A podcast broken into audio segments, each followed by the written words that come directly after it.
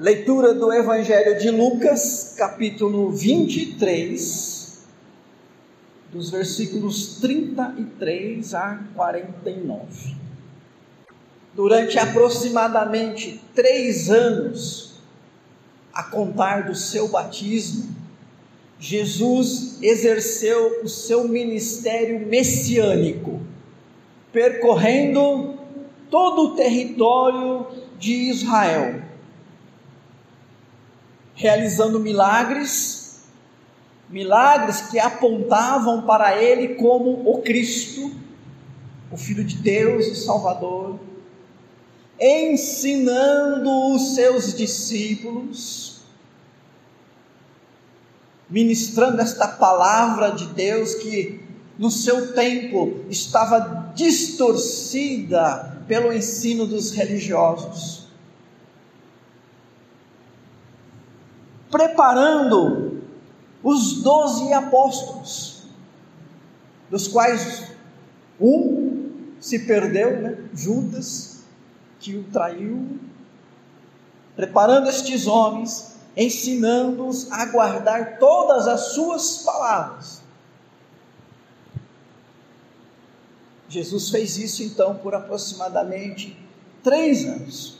Passado esse período, Chegou então, queridos irmãos e irmãs, o tempo de Deus para a concretização do seu plano salvífico. A plenitude dos tempos, o momento de Deus, o momento que Deus então estabeleceu para que o seu plano salvífico por meio de um mediador se concretizasse. Então Jesus, em obediência ao Pai, se dirige para Jerusalém. Não era a primeira vez, não foi a primeira vez que Jesus foi para Jerusalém durante o seu ministério. Ele, em outras ocasiões, também foi. Mas houve uma diferença agora, porque o texto bíblico diz que ele entra em Jerusalém, desta vez montado em um jumentinho. Está no capítulo 19 de Lucas. Ah, o que, que isso tem a ver? Cumprimento de uma profecia messiânica que dizia que o Cristo adentraria Jerusalém desta maneira. Ao entrar em Jerusalém, então montado no jumentinho, Jesus está se expondo. Agora não tem mais o que esconder, mais o que evitar, não tem mais motivos, não é o tempo mais de se retirar da multidão que o queria aclamar rei.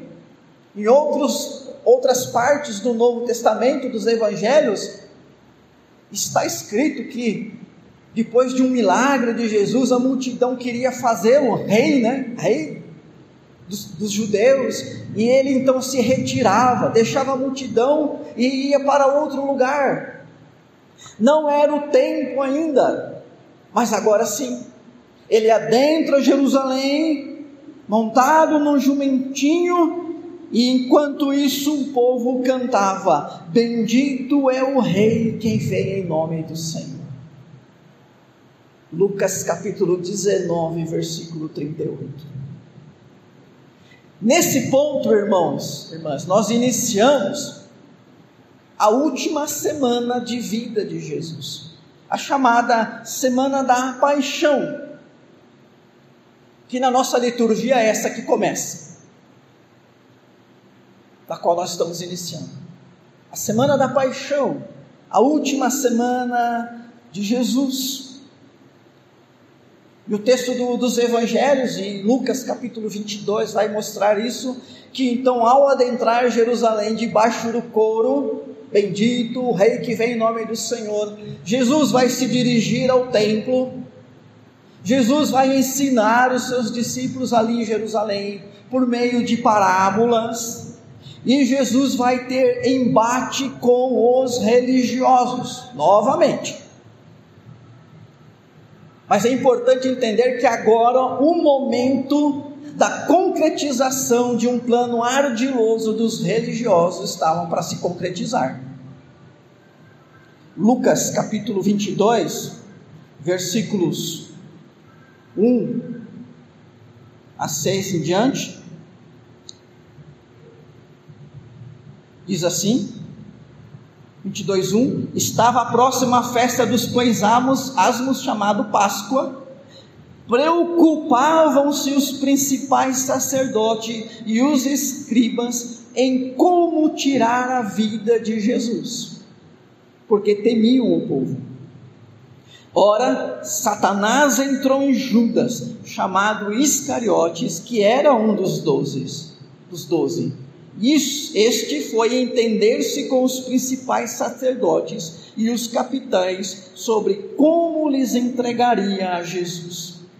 Então eles se alegraram e combinaram em lhe dar dinheiro. Judas concordou e buscava uma boa ocasião de lhe entregar sem tumulto.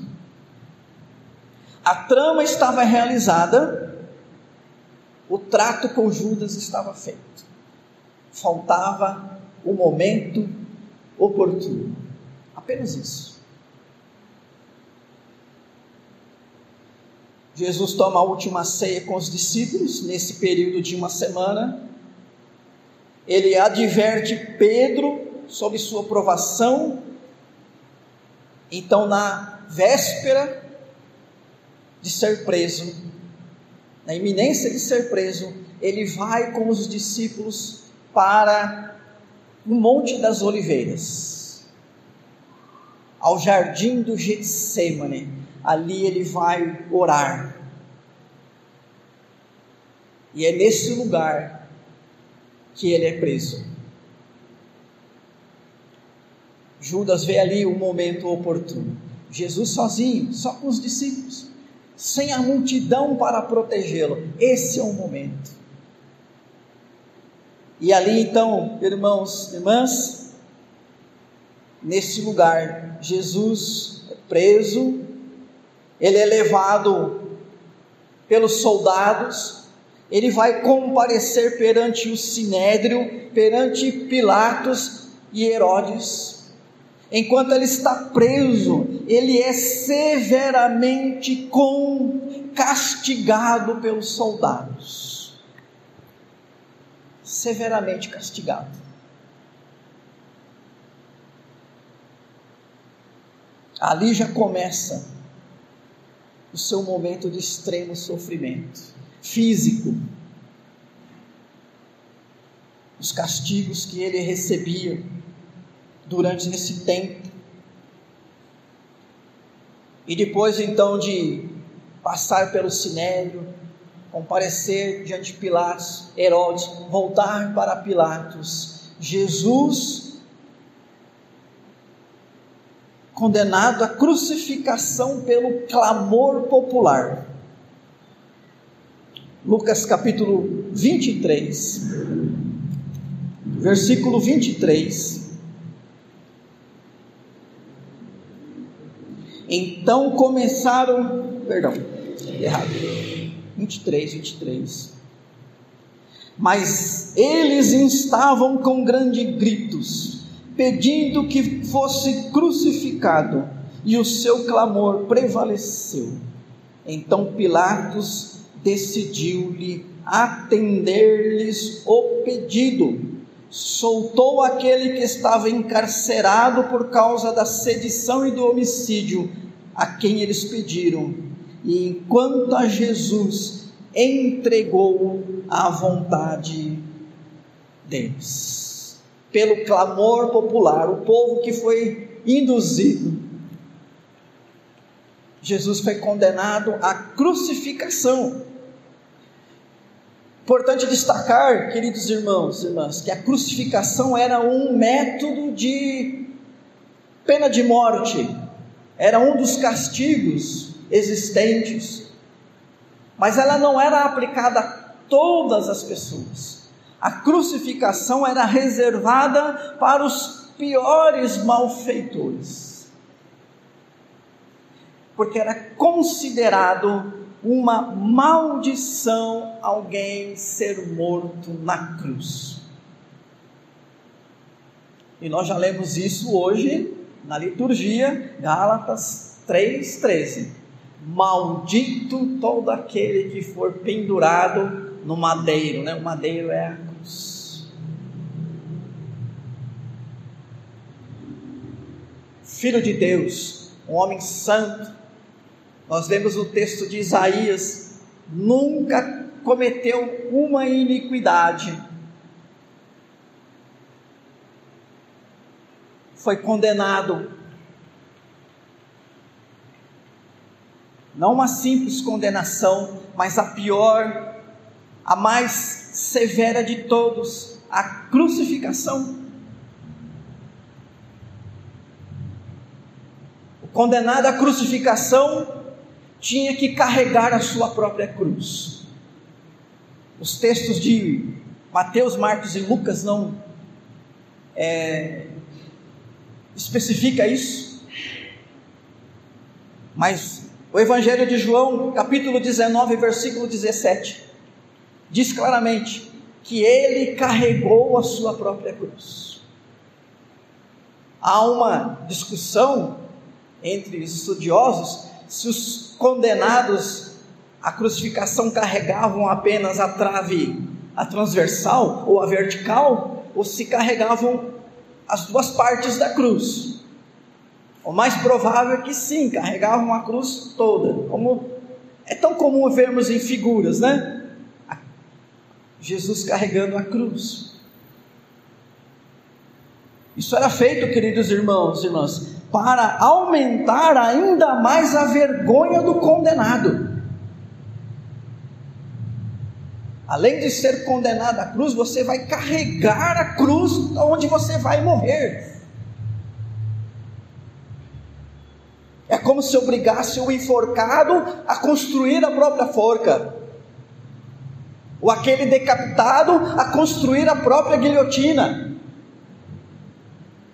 que são métodos também de pena de morte conhecidos, como se condenasse aquele que iria morrer queimado na fogueira a acender um fósforo e jogar para queimar a si mesmo diante de todos, enquanto as pessoas escarneciam e zombavam, porque era isso que estava acontecendo com Jesus. A multidão escarnecendo, zombando e dizendo: Não é filho de Deus, não é todo-poderoso, por que, que você não se livra disso? Carregando a sua cruz, pela chamada via dolorosa. A via dolorosa, como é um, não é um nome que está na Escritura, mas é um nome né, conhecido, é aquele caminho que levava até um lugar chamado Calvário. Calvário vem lá do latim, significa lugar da caveira. Era um lugar fora da cidade que tinha esse nome, lugar da caveira, em aramaico chama-se Gólgota. Então, o condenado carregava sua cruz até o Gólgota, né, em aramaico, ou até o Calvário, o lugar da caveira, fora da cidade, como prescrevia a lei, inclusive, Luca, é, Levítico 24, 14 já prescrevia que esse tipo de condenação de pessoas malditas, o tipo de morte que se aplicava a pessoas malditas, tinha que acontecer fora do arraial do povo de Deus. Então veja, irmãos e irmãs, que toda essa experiência de Jesus nos deixa claro aqui que, aquilo que lemos em Gálatas 3:3. Jesus está se passando por um homem maldito nesse momento. O filho de Deus, o próprio Deus. E claro, quero que você entenda que malditos somos nós por causa dos nossos pecados. Mas ele se fez maldição naquele momento, entendendo que essa era a vontade do Pai. Quando ele estava lá no jardim do Getsemane, ele disse: Pai, se possível, passa de mim esse cálice. Mas se não, seja feita a tua vontade. E a vontade do Pai era essa. E Jesus então em nenhum momento se desviou, reclamou, cumpriu a vontade do Pai. Como ele havia sido maltratado severamente pelos soldados, num certo momento Jesus não consegue mais carregar a cruz. E então pegam-se um homem chamado Simão, da cidade de Cirene, para carregar a cruz de Jesus.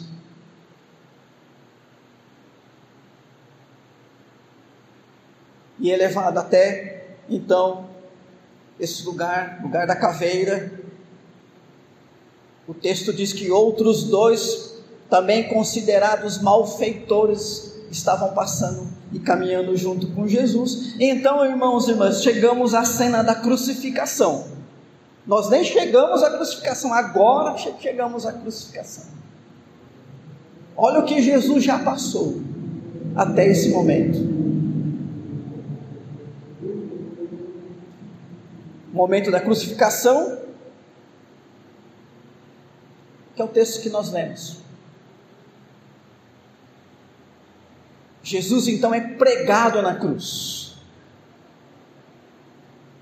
Os textos também de os evangelhos não explicitam isso. Mas era a prática. Tanto que quando Jesus, depois de ressurreto, comparece perante os discípulos, né?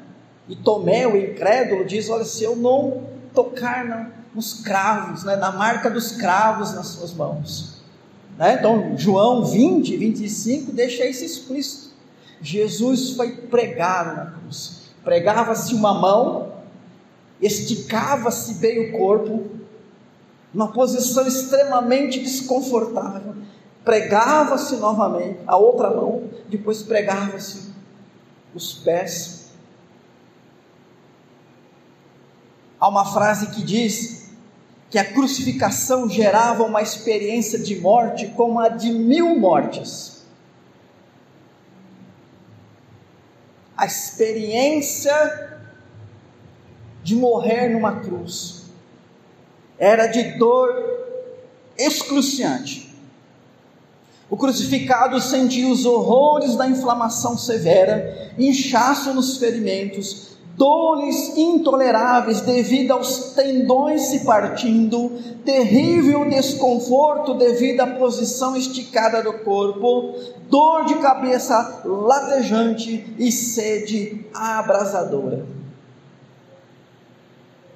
E a Bíblia diz que durante mais ou menos seis horas Jesus fica nessa condição. E por fim morre. E diz o texto, lá em João 19, como era sexta-feira, estava entardecendo, e para os judeus o sábado começa na sexta, né, às seis horas da tarde. Então os soldados dizem: olha, é melhor a gente tirar os corpos agora, não deixar os corpos, porque as pessoas demoravam horas para morrer.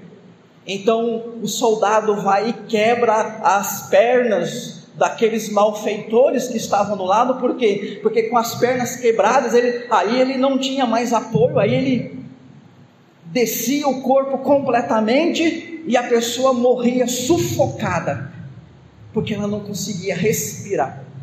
Quebra-se a perna do primeiro, do segundo, quando o soldado chega para Jesus, ele já estava morto. Então diz o texto lá em João, João 19, 34, que ele pega uma lança e fura a lateral de Jesus e sai sangue e água. No cumprimento de uma profecia, né, que dizia que nenhum, nenhum dos seus ossos seriam quebrados. Jesus morto então é sepultado. O credo apostólico diz assim, né? Que ele foi condenado, crucificado, morto, sepultado e desceu ao Hades. O Hades é uma palavra lá no grego que significa sepultura, cova, que para os gregos também era o chamado lugar dos mortos, a região dos mortos. Descer ao Hades, irmãos e irmãs, significa que Jesus, ele não só desmaiou, ele não só fingiu a morte, ele não entrou apenas num estado vegetativo. Descer ao Hades significa que Jesus experimentou a morte de maneira plena. Jesus morreu de fato, de verdade. E isso é importante porque o próximo ensino do credo apostólico ressuscitou ao terceiro dia e está assentado à direita de Deus Pai Todo-Poderoso. Jesus morreu. A ressurreição de Jesus, então, foi fato verdadeiro. Ele não apenas acordou, mas ele estava morto e reviveu. Mas sobre a, sobre a ressurreição nós vamos falar isso domingo que vem. Irmãos e irmãs, os textos dos quatro evangelhos registram então o momento da crucificação e morte de Jesus.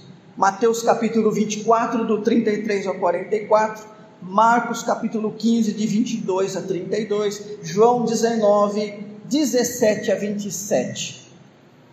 Recomendo que você possa fazer essa leitura na sua casa durante a semana, principalmente o texto de João, que traz algumas é, informações né, que os outros evangelhos não trazem.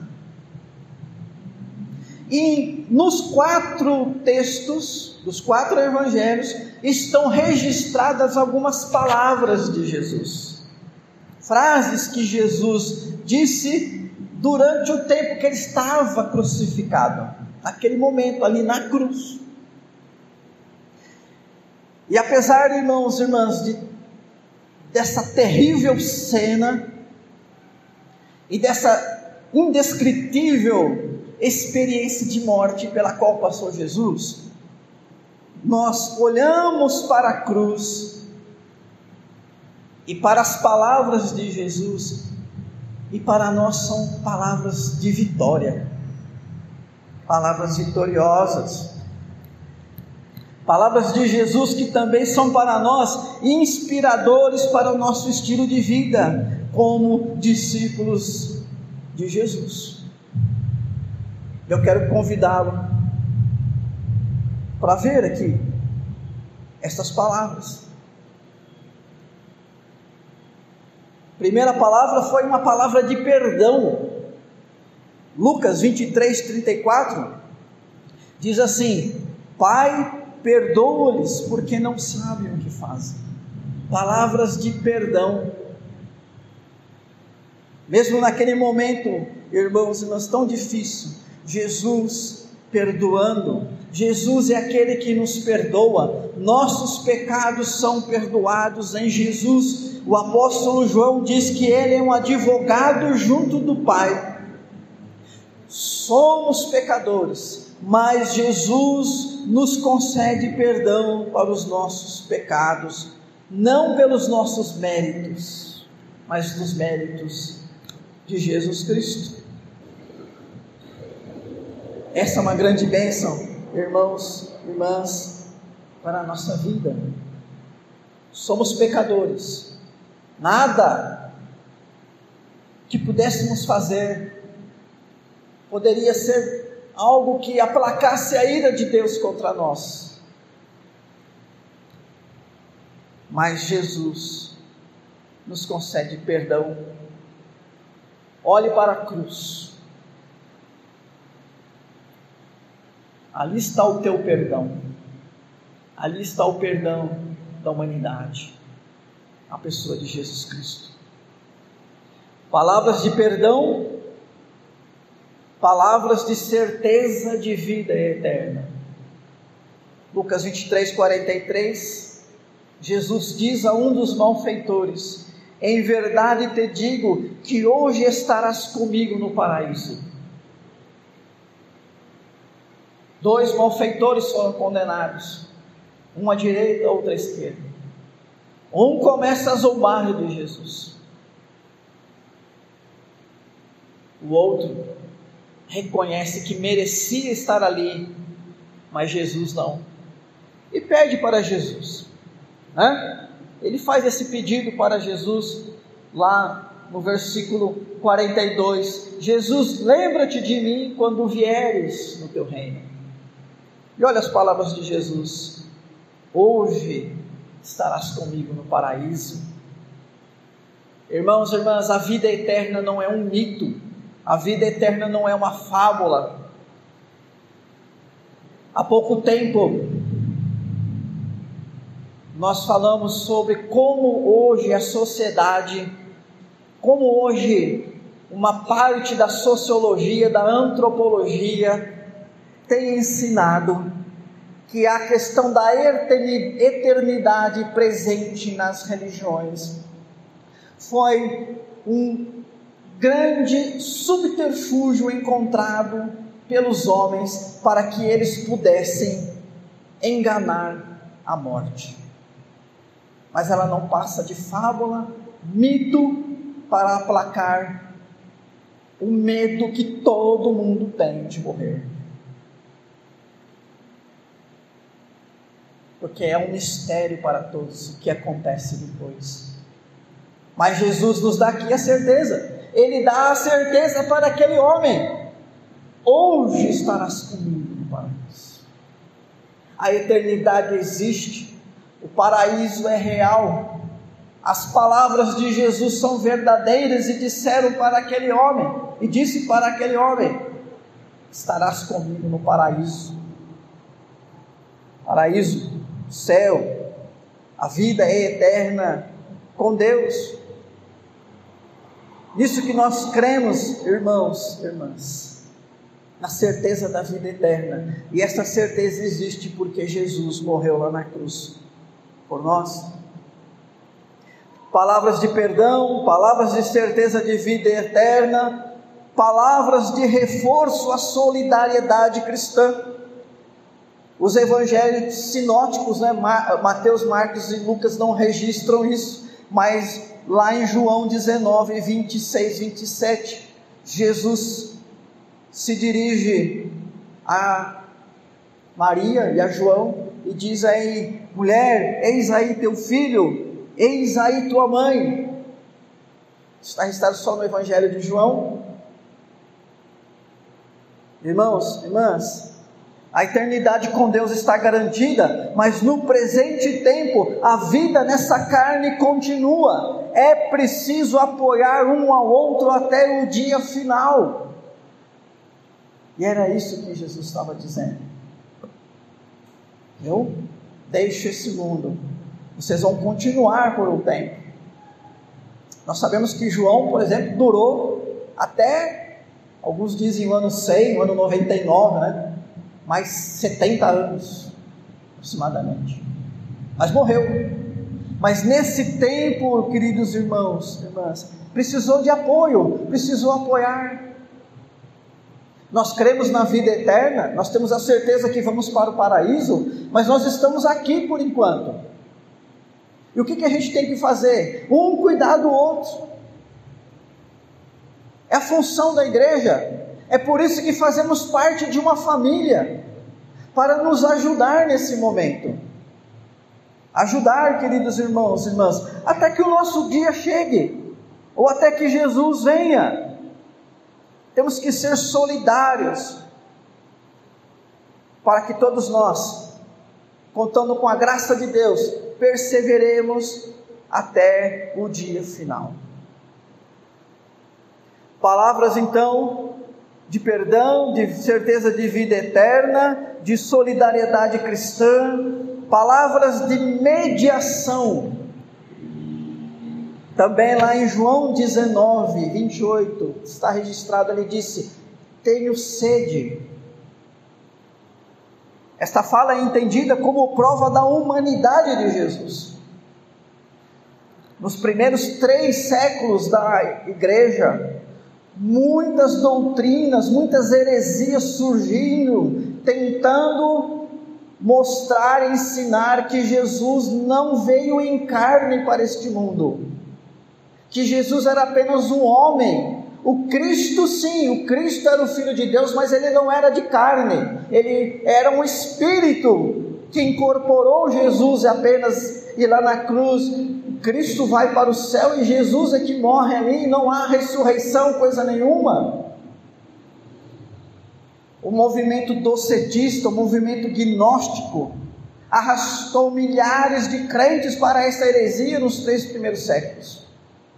Por isso que nós temos o concílio de Nicéia, no ano 325, afirmando ali a dupla natureza de Jesus.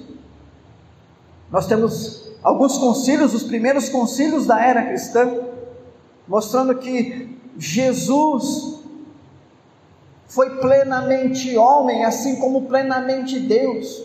E é nessa condição então que ele nos representa. Por que, que ele pagou pelos meus pecados? Porque ele era um homem como eu sou, ser humano como eu. Não houve enganação, não houve enrolação, não houve apenas né, uma espécie de espetáculo um show para que as pessoas acreditassem numa coisa que viram, mas que na verdade não aconteceu. Nada disso. Jesus, plenamente humano, e ali naquele momento, diante daquela, daquele sofrimento da, de horas, passando por, pelo, pelo castigo, ir ali pendurado na cruz, ele tem sede, como todo ser humano sentiria.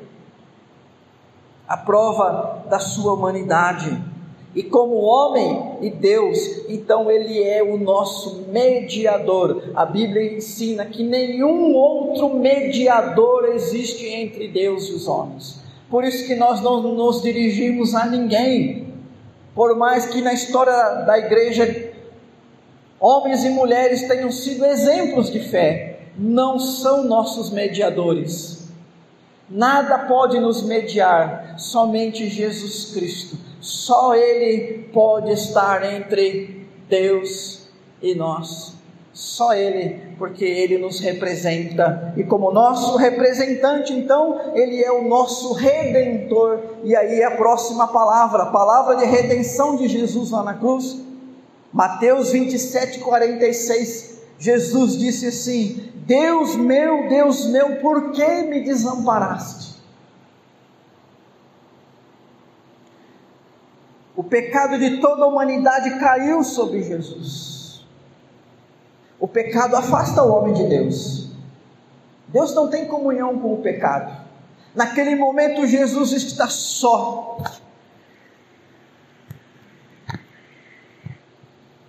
Cai sobre ele todo o nosso pecado. Ele estava pagando pela nossa dívida. Todas as nossas dívidas caem sobre Jesus. Por isso ele é o nosso redentor. O redentor é justamente aquele que paga a dívida, resgatando alguém da escravidão.